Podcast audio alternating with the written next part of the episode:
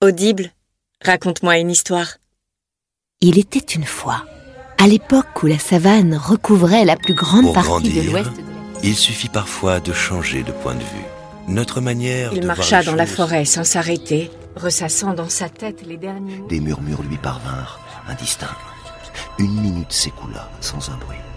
Soudain, elle entendit une respiration derrière elle. Téléchargez l'appli Audible. Votre premier livre audio est offert. Bonjour, c'est Vincent Trémollet pour l'éditorial du Figaro du 20 décembre, le titre Tenir parole. L'intendance apparemment a du mal à suivre.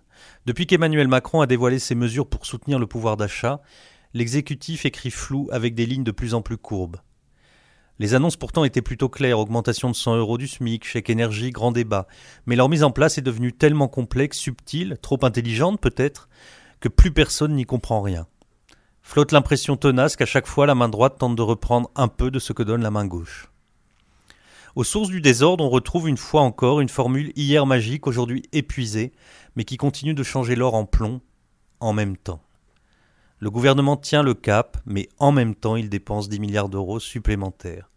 Le quinquennat s'accélère, mais en même temps, il fait une pause le temps d'une grande consultation nationale. L'immigration y sera abordée, mais en même temps ne le sera pas. Le politique doit apaiser les tensions, mais en même temps, les finances doivent être, tenues. Sous nos yeux un peu ébahis, les contradictions internes que l'élan d'une élection avait dépassées ressurgissent plus fortes que jamais.